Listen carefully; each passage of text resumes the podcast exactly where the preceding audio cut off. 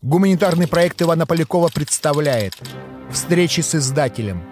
Сегодня мы обсуждаем книгу «Экскурсия на Формозу. Этнографическое путешествие Павла Ибисса».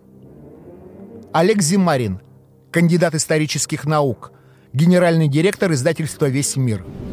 Валентин Головачев, кандидат исторических наук, старший научный сотрудник Института востоковедения РАН. Вообще книга, она сама по себе своего рода книга открытия, начиная вот с, с ее названия даже, я думаю, для очень многих э, людей очень много загадочно в самом названии. Э, и кончая тем, что история появления ее, она связана с открытием своего рода тоже. Так что здесь открытие на открытии. Но начнем с того, что Э, книга называется «Экскурсия на Формозу». Я уверен, что очень многим нашим э, слушателям и зрителям э, не, не, непонятно, о чем вообще идет речь. Что это за Формоза такая? Формоза — это остров, который сейчас называется Тайвань. Но дело в том, что мне приходилось много раз сталкиваться с тем, что когда рассказываешь друзьям или знакомым про остров Тайвань, выясняется, что многие люди не знают что это остров и где он находится. И, как правило, такой возникает даже забавный диалог, когда ты спрашиваешь, а вы знаете остров Тайвань? Вы знаете Тайвань? И собеседник говорит, да-да, знаю, конечно, Таиланд. Вот. И тут я вынужден добавить, нет-нет, это остров. И собеседник отвечает с таким же удивлением, да, я и не знал, что Таиланд — это остров. Вот, поэтому Тайвань — это остров, который лежит Э, через Тайваньский пролив к юго-востоку, э, в районе юго-восточного Китая, от китайского материка, отделен Тайваньским проливом шириной примерно в 150 километров, а в древности он назывался Формоза. Это еще одно название, которое было дано ему европейцами в XVI веке. Считается, что а, когда однажды мимо острова проходил голландский корабль, то штурман этого корабля который был португальцем, настолько поразился красоте берегов этого острова, что он воскликнул «Формоза» и нанес это название, как название острова, на морские карты того времени. Отсюда пошло это, и это название, которое широко использовалось во всем мире где-то до середины XX века. Ну а потом оно было вытеснено современным китайским названием Тайвань. Вот поэтому экскурсия на Формозу, на остров Прекрасный, это экскурсия на остров Тайвань. То есть это прекрасный остров. Формоза — это прекрасно, да. да. Прекрасный ну, остров. Португальцы в силу своих мореходных талантов и огромного числа открытий географических, э, прежде всего в Азии, они первыми проложили и путь э, в Индийский океан и дальше. Конечно, у них определенного рода э, была, если не монополия, то приоритет в наименовании очень многих и островов, и даже стран, побережий. Так что это мы им обязаны этим. Э, но вторая часть названия называется «Этнографическое путешествие Павла Ивица».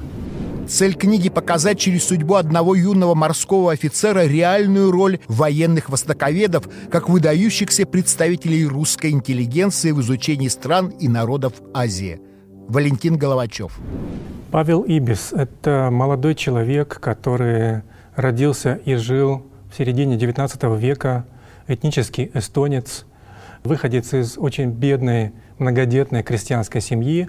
Он родился в районе Ревеля, это современный Тавель. Он не, э, Таллин. не, не аздейский немец.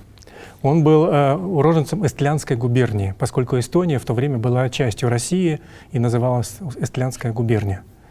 А, нет, он, э, если там Крузенштерн был остзейским немцем, да, да. то Павел Ибис был эстонцем, хотя сама фамилия его очень интересна, она не эстонская, а, наверное, скорее голландская, тут трудно сказать, вот, и не немецкая. Вот, его родители были простыми крестьянами, и поскольку у них было много детей, они были бедными, то единственная возможность дать своим детям э, образование, это было определить их на казенную учебу, э, на службу, и отец Ибиса, когда ему исполнилось 16 лет, определил его учиться э, в морское училище на штурманское отделение за казенный счет. Э, окончив это училище, а Ибис, э, Ибис родился в 1850 году, получается ровно или почти 170 лет назад, в этом году ему да, юбилей. юбилей. Родился 16 да. июня В 16 лет он поступил в морское, морское училище в Кронштадте, в Кронштадте которое окончил в мае, в середине мая 1872 года. То есть ему было в то время уже 20 лет.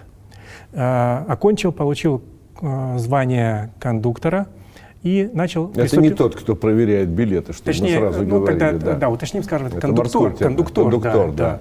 Это морская такая низкая должность, такая служебная. Вот. И э, приступил к службе в военно-морских силах Российской империи. Как и все моряки, он участвовал в дальних плаваниях, и в частности, он э, совершил одно кругосветное плавание, которое э, производилось на парусно-винтовом корвете «Аскольд». Но я хочу сказать, что хотя эта книжка посвящена жизни и деяниям Павла Ибиса, у этой книжки много героев. Это не только сам Павел Ибис, это, конечно, и его замечательный корабль, дом, корвет «Аскольд», это его отцы-командиры, это все офицеры русского флота и весь э, русский военно-морской флот — и тут вы совершенно правильно сказали, потому что мы неизбежно должны будем объяснить, каким образом Ибис и корвет Аскольд оказались в водах Тихого океана и что они делали на Формозе. И действительно, если мы посмотрим на историю русского флота, то мы, а, если такими большими мазками ее наметить, то мы видим, что в конце XVIII а, веке, а, начиная со времен Петра, Россия прорубила себе окно, значит, российский флот вышел в Черное море, в Балтийское море, вышел в Атлантический океан. И э, к началу XIX века Россия уже была готова осваивать мировой океан. Именно в это время, в 1803 году, начинается первое кругосветное плавание Ивана Федоровича Крузенштерна. Э, после плавания первого кругосветного плавания Крузенштерна э, русские военные корабли, парусные тогда, они совершали кругосветки примерно с частотой один раз в три года. Ну, сложно было снаряжать такие экспедиции. Ну, это большое предприятие, да, конечно. Да, мы, конечно же, тоже, вы упомянули юбилей, сколько, 200 лет, да, а, плаванию Фадея Фадеевича Беллинсгаузена и Михаила Петровича Лазарева. А, и к середине XIX века, ко, времени, ко времени Ибиса, когда уже появился паровой двигатель, и корабли уже перестали быть чисто парусными, они стали парусно-винтовыми.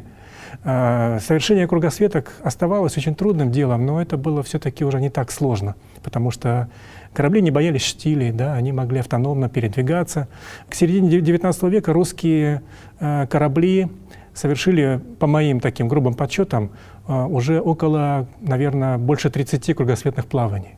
Если посмотреть на историю самого корвета «Аскольд», то даже вот один корабль, корвет «Аскольд», он совершил за свою жизнь, а э, срок жизни парусного корабля — это примерно ну, 30-40 лет. А корвет «Аскольд» совершил два кругосветных путешествия. Павел Ибис принимал участие во втором кругосветном путешествии.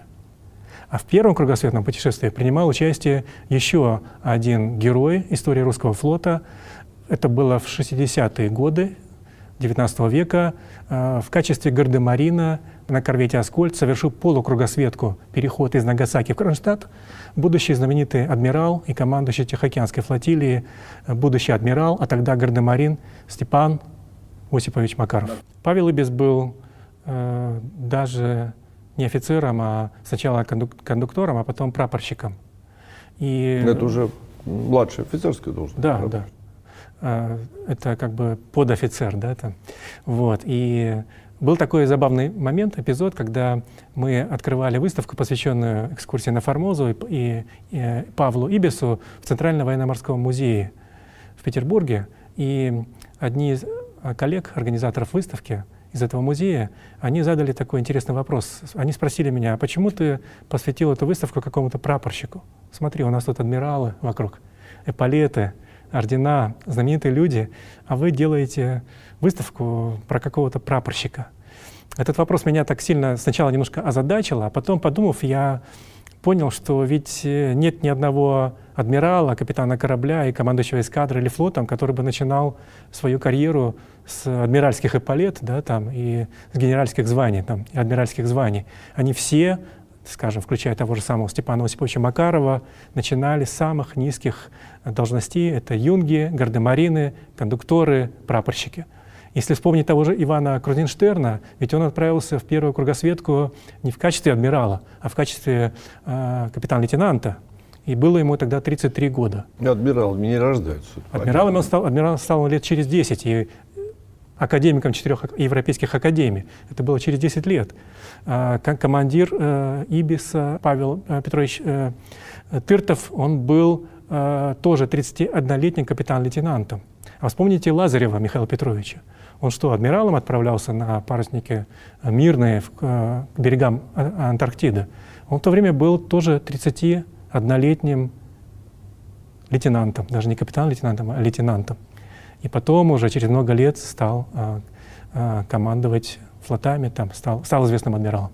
Ну, им в каком смысле больше повезло. Да. По и жизни они дослужились до Они просто чего? прожили долгую жизнь прожили и славную жизнь, жизнь, да, поэтому им повезло больше, чем Ибису. Что касается корвета «Аскольд», то он просто как бы совершал дежурную дежурный кругосветный рейс, который, как правило, растягивался на 3-4 года. В течение 3-4 лет этот корабль, на котором служило, вот на корвете Аскольд конкретно служило 340 человек. Вообще огромная, огромная команда. Это небольшое судно, вот да. представьте себе размером 76 метров шириной 12 метров, на котором скучно проживает 340 человек, из них примерно 20 офицеров. Вот. Зачем отправлялись русские суда в, в дальние моря и океаны? Дело в том, что э, каждое судно, которое выходило в кругосветку, имело определенное предписание – точнее даже стандартное предписание. Значит, всем этим кораблям вменялось в задачу устанавливать э, контакты с э, живущими за дальними морями и океанами народами и правительствами других стран, устанавливать возможности для снабжения русских судов в портах этих стран, для того, чтобы выполнять дипломатические, представительские функции, для того, чтобы совершать крейсерство и как тогда говорилось, демонстрацию русского флага в дальних водах и океанах. Кроме того, как известно, все эти суда, будучи военными, э, чаще всего даже и не выполняли военную функцию. Пушки были, порох был, он был сухим, вот, но воевать не приходилось. А получается, что главное... Но на море могло случиться всякое, поэтому надо было быть конечно, готовым. Да. Конечно, надо быть, было быть во всеоружии, да. Конечно. Вот. Но тем не менее, вот эти э, русские военные суда выполняли много других очень важных функций. Допустим, научные, да, там, скажем, как экспедиция э, Белликсгаузена и Лазарева. Э, все суда фактически занимались э, научными изысканиями, даже если на них не было э, приписанных ученых, натуралистов, если не было ученых, то это научной работой, которая включала географию, там, гидрографию, биологию, конечно, астрономию, метеорологию и этнографию. Выполняли в этом случае офицеры, которые попутно со своей службой осваивали эти специальности. Кроме Но это того, говорит еще об их подготовке, потому что офицеры русского флота получали великолепную подготовку, ну, не так глубокую, как какой-нибудь э, специализированный исследователь академический, там, да, но тем не менее они могли выполнять эти функции. Я буду считать, что труд мой с лихвой окупился, если эти небольшие заметки послужат кому-либо для справок в будущем путешествии на Формозу или чем-нибудь дополнят написанное о ней. Но, повторяю, что только благодаря содействию его превосходительства адмирала Брюмера – я мог собрать сведения, здесь изложенные, а потому, как я, так и те, кому они послужат, должны быть исключительно ему благодарны. Павел Ибис. При своих замечательных личных Научные. качествах они, конечно, получали еще и замечательное образование. Великолепное образование, которое включало очень многие стороны значит, знаний, в том числе, конечно же, и иностранные языки, и астрономию, и математику, и так далее. Вот. И поскольку они служили в море, э, служба была очень тяжелая, они, конечно, были очень, как сейчас бы сказали, конкурентоспособными, они очень легко и быстро учились.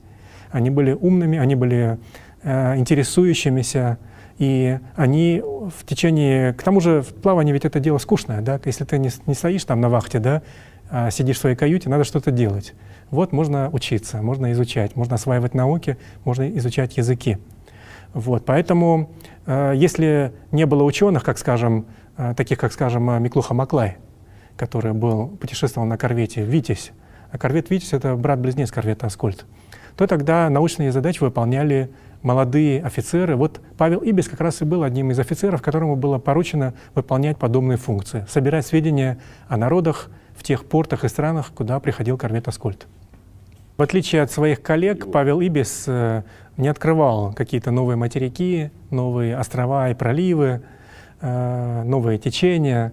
Но он, э, помимо кругосветного плавания, за свою короткую жизнь он совершил еще одно великое дело — это экскурсия на Формозу.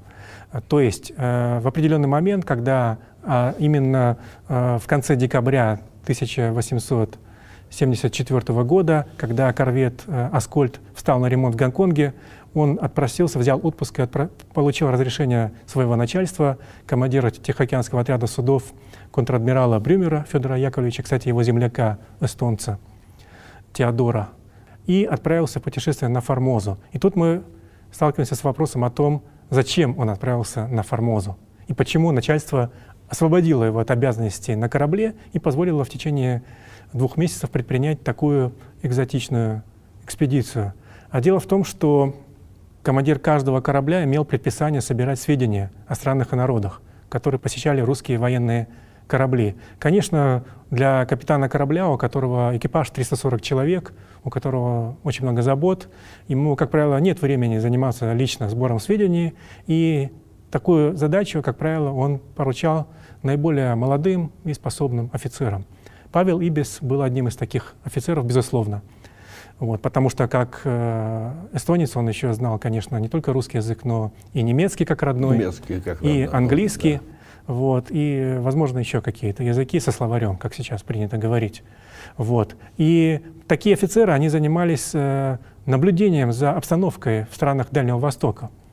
Но тут надо сказать, что как раз в это время э, на Дальнем Востоке, в районе Тайваня, происходили очень интересные политические события. И это связано с... Э, за которыми наблюдали внимательно... С подъемом еще одной державы. Да, за которыми внимательно наблюдали русские военные моряки. Связано это было, как вы совершенно верно сказали, с подъемом, с появлением новой, э, такой амбициозной, колониальной, современной азиатской державы, как Япония. Япония тогда еще не была метрополией, то есть не имела своих колоний, но уже задумывалась над возможностью найти какой-нибудь свободный кусочек земли, который можно было бы превратить в собственную колонию. Вот одним из таких потенциально возможных кусочков оказался остров Тайвань.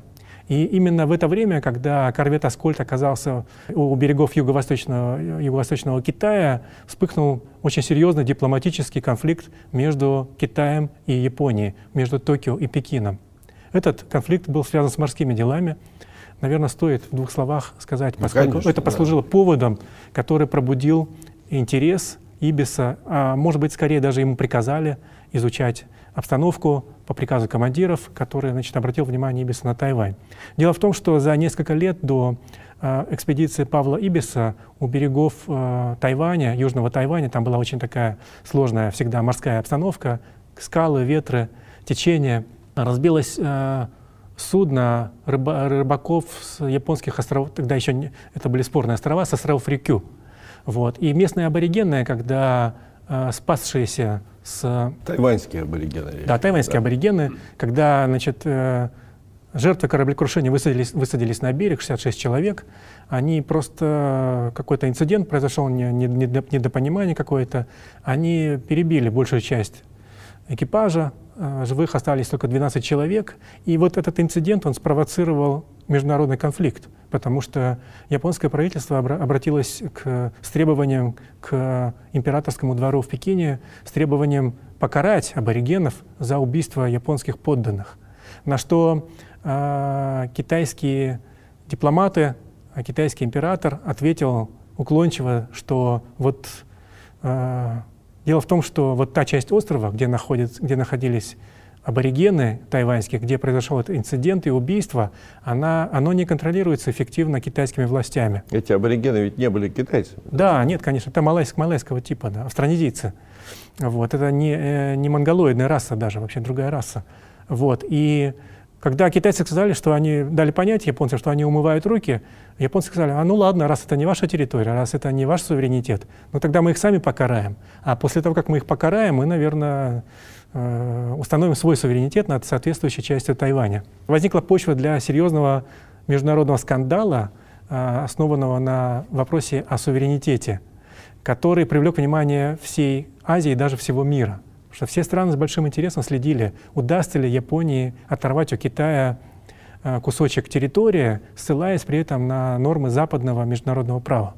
Это 74 год? 1874 год. 74 да. А революция Мэйдзи вот сразу что... За 6 лет до этого, За 6 да. лет до этого. К этому То времени есть... Япония уже начала модернизацию, в частности... Только-только начала. Модернизировала свою армию, что самое главное. Армию нужно было как-то проверить, к тому же в это время в Японии была собственная внутренняя смута, поэтому смутьянов нужно было выслать, занять каким-то важным делом. И в тот момент, когда переговоры между Пекином и Токио зашли в тупик, японцы просто взяли и соорудили, как пишет Ибис, э, с потребным шумом военную экспедицию на Тайвань. Послали туда несколько тысяч своих солдат, которые высадились на остров и покарали аборигенов. И Везде, а, Россия, как нейтральная держава, она очень внимательно следила за событиями, которые Прозорливо. Да, вокруг Формоза. Сказал, да. В частности, значит, э, посол России, Российской империи в э, Китае и Японии э, Бюцев направил специально канонерку Горностаи для того, чтобы она наблюдала, которая за полгода до экспедиции Ибиса значит, под командованием тогда капитан-лейтенанта, а потом контр-адмирала Владимира Африкановича Терентьева, просто пришла туда, на Тайвань, и как нейтральный значит, э, офицер он общался и с китайскими адмиралами, и с японскими. Он и посетил японский военный лагерь на Формозе, и потом написал очень подробный отчет об этом. Параллельно э, за событиями наблюдали и другие военные моряки, в частности, вот э, Павел Ибис, как офицер с корвета «Аскольд». Павел Ибис даже опубликовал статью на эту тему, которая опубликована в журнале «Живописное обозрение» в зимой, э, в январе 1875 года, которая называлась «О делах на Формозе», о формозских делах.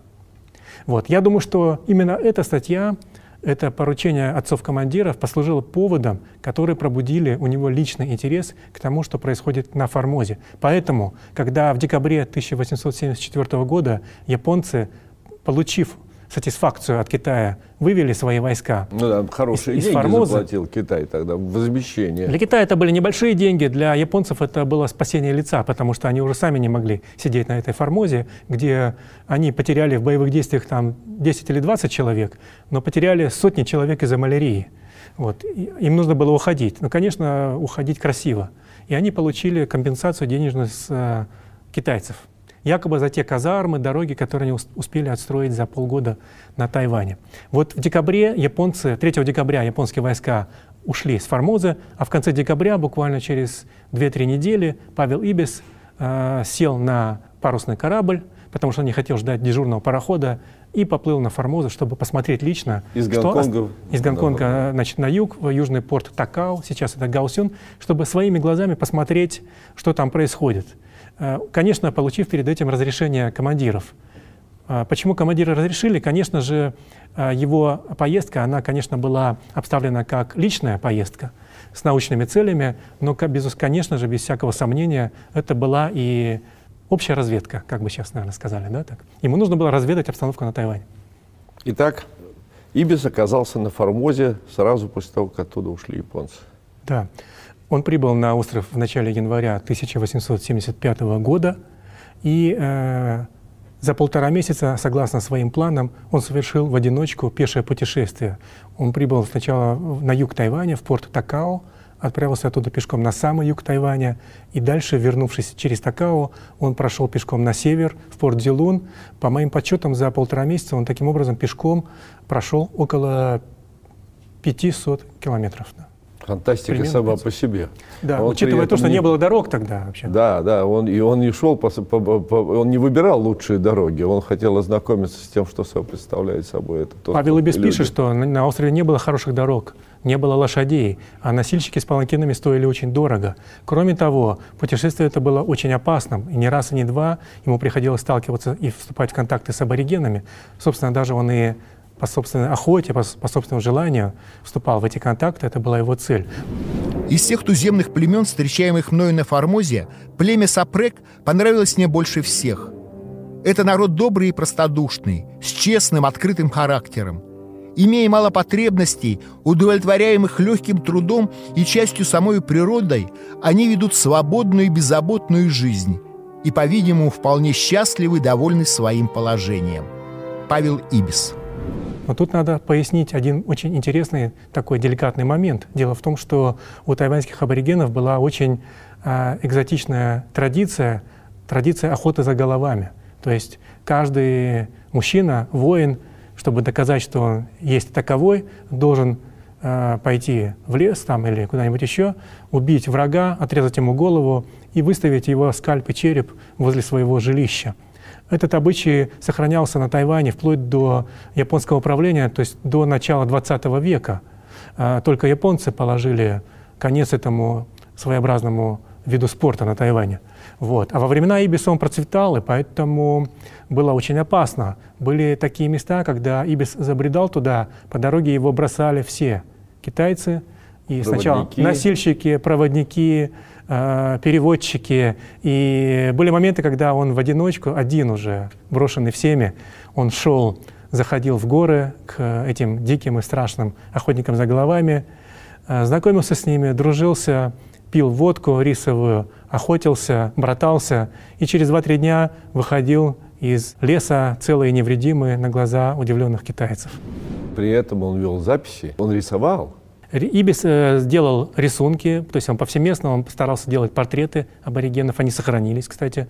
Э, он вел дневниковые записи, и на основе которых уже после возвращения на корвет Аскольд он переработал свои записи и опубликовал две очень подробные, интересные, обстоятельные статьи. Одна из них, первая, на русском языке, вышла в 1876 э, году в Кронштадте в журнале «Морской сборник», это старейший морской журнал в России, который до сих пор до существует. Издается, конечно. Да, да знаменитый. Очень уважаемое издание. А вторая статья вышла через год на немецком языке э, в Германии, на немецком языке в журнале «Глобус». Они примерно одинаковы по содержанию, но э, во второй статье Ибис, конечно, уже больше систематизировал материал. Он приложил к этой статье 11 прекрасных рисунков и карту Формозы на которой был отмечен маршрут его перемещения по острову. Дальше произошла драматичная история, потому что э, вторая статья на немецком языке вышла где-то в июле 1877 года, а Павел Ибис умер за несколько, несколько месяцев до этого, он не видел эту статью, умер э, от неизвестной болезни в возрасте 25 лет.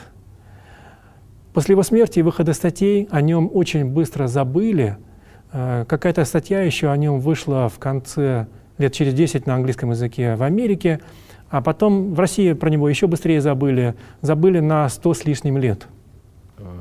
Забвение э, не, заслу... не заслуженное абсолютно. Да. да, конечно, настоящие подвиги не должны быть забыты, герои не должны забываться.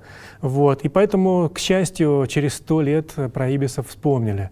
Эта заслуга принадлежит ленинградскому тогда еще ученому советскому Михаилу Фальковичу Чигринскому, который как раз случайно наткнулся на англоязычную статью Ля Купри про Ибиса, э, нашел его статью в немецком журнале «Глобус», подробно пересказал содержание этой статьи, и, что еще очень важно, он э, зашел э, в архив военно-морского флота российский, советский тогда, да, и нашел документы, связанные с Ибисом, его личное дело, и на основе этих документов он в общих, в общих чертах восстановил биографию Ибиса. Но что интересно, что Чегринский знал о статье про, в журнале «Глобус» на немецком языке, но совершенно не знал о том, что была другая статья в журнале э, «Морской сборник» на русском языке. И в своей статье в конце биографии Ибиса он пишет «Жалко только, что в наследство от Ибиса нам осталась всего лишь одна статья. К счастью, да? это было не так. Это не так. На самом деле, вот уже по итогам наших поисков, э, через много-много лет, мы сегодня можем точно сказать, что Ибис опубликовал пять статей. И а все они у нас в книге на, опубликованы. И четыре из них на русском языке. Все эти пять статей, включая немецкоязычную, вошли в качестве приложения в нашу новую книгу «Экскурсия на Формозу». Если наши зрители найдут возможность почитать статьи Ибиса, они будут поражены тому, насколько детально, точно и систематично э, представляет Ибис этнографические описания разных тайваньских аборигенов. Вот, когда я читал эти описания, меня как историка, занимающегося этнической историей профессионально, поразила его компетентность. Поэтому я не мог себе не задать вопрос, а насколько значимо в научном плане его описание и каков объективно его научный вклад, э, был ли он пионером. Вот на самом деле Ибис не был пионером, потому что буквально за 9 месяцев до него на Тайване побывал известный тогда Э, американский ученый-натуралист, э, зоолог, биолог и антрополог э, Джон Билл Стир, который, в отличие от Павла Ибиса, провел на Тайване даже не полтора месяца, а шесть месяцев, который прошел примерно по тем же самым местам, что Павел Ибис. Правда, он не рискнул сунуться на юг, где было совсем уж легко остаться без головы, но зато он побывал в центре острова на озере Солнца и Луны, куда Павел Ибис хотел – не э, смог попасть, добраться. но не смог попасть, да. потому что не было времени, и, как пишет Ибис, из-за трусости моих китайских э, проводников и носильщиков. Вот. И э, Джон Билстир тоже оставил этнографическое описание аборигенов, и, конечно же, чтобы оценить вклад Ибиса, нужно было сравнить то, что сделал Ибис, с тем, что сделал Джон Билстир.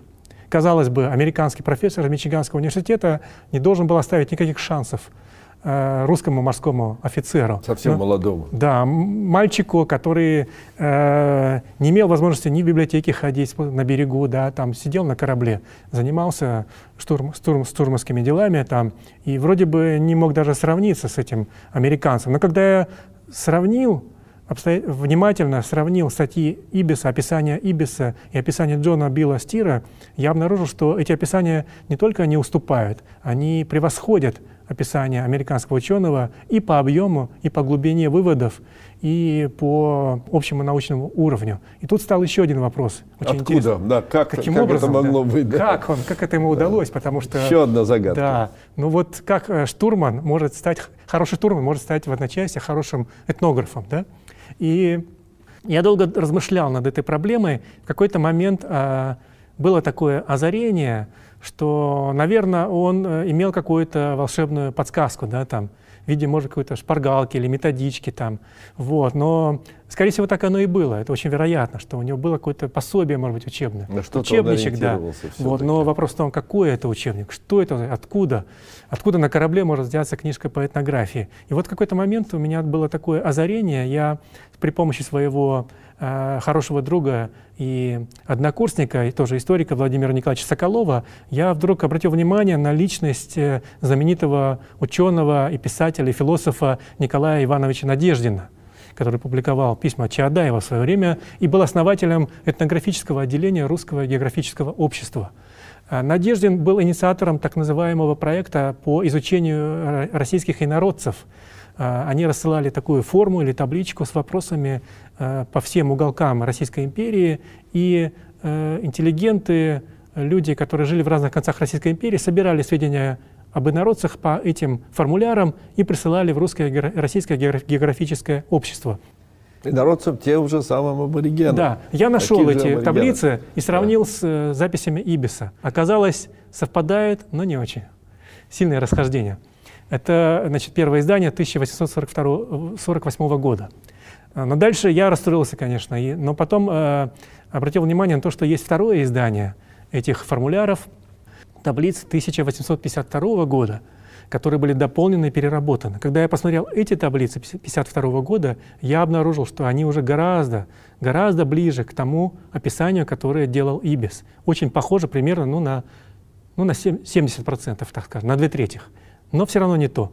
Вот. И дальше опять э, тут вступил в дело мой э, друг и э, однокашник э, Владимир Соколов. Он сказал, а вот есть еще одна публикация Российского императорского географического общества, которая называется «Инструкции для Камчатской экспедиции РГО». И когда я открыл, нашел текст этой инструкции и открыл первый раздел этнография, который там где-то, ну, десяток, дюжина страниц, и стал читать этот раздел, я вдруг увидел, что это вот э, слепок, матрица, по которой Ибис делал свои описания. Когда я сопоставил э, шаблон этого раздела с описанием Ибиса, они совпали ну, примерно на 90%, то есть не только структура вопрос, сами вопросы, но и композиция, и даже лексика да, совпадает. То есть там, допустим, э, в инструкции сказано, что как освещается жилище, да, там, и Ибис пишет освещение такое-то. Там, внешний вид аборигенов, там, их там духовная жизнь, культура, быт, экономика. Все по разделам, все совпало. И когда я провел такое сравнительное исследование, я установил, что действительно Ибис сумел выполнить свои а, описания, опираясь на инструкции для Камчатской экспедиции Русского географического общества. Вы нашли ключ. Которая значит, э, находилась под патронажем э, монаршего э, русских императоров. И томик с этими камчатскими экспедициями в очень хорошем кожаном переплете имелся в библиотеке на борту каждого корабля, русского корабля, который выходил из Кронштадта в заграничное плавание. Вы раскрыли очень много э, тайн, э, открытий. И следить за этим и читать о поиске и о поиске Ибиса, его путешествий, его записки, и о том, каким образом э, результаты его замечательного путешествия, такого для русского читателя во многом, наверное, открытия Формозы, о которой знали очень-очень мало, э, они очень интересны. В свое время мне посчастливилось жить и работать на Тайване в течение целых семи лет. Я изъездил Тайвань вдоль и поперек, но когда я открыл и прочел статьи Павла Ибиса, для меня это тоже было открытием. Вот. И э, я думаю, что э, потенциал этой книги еще не исчерпан. И Павел Ибис, как бы мы вернули в память о Павле Ибисе. Это, наверное, главная наша общая заслуга коллективная.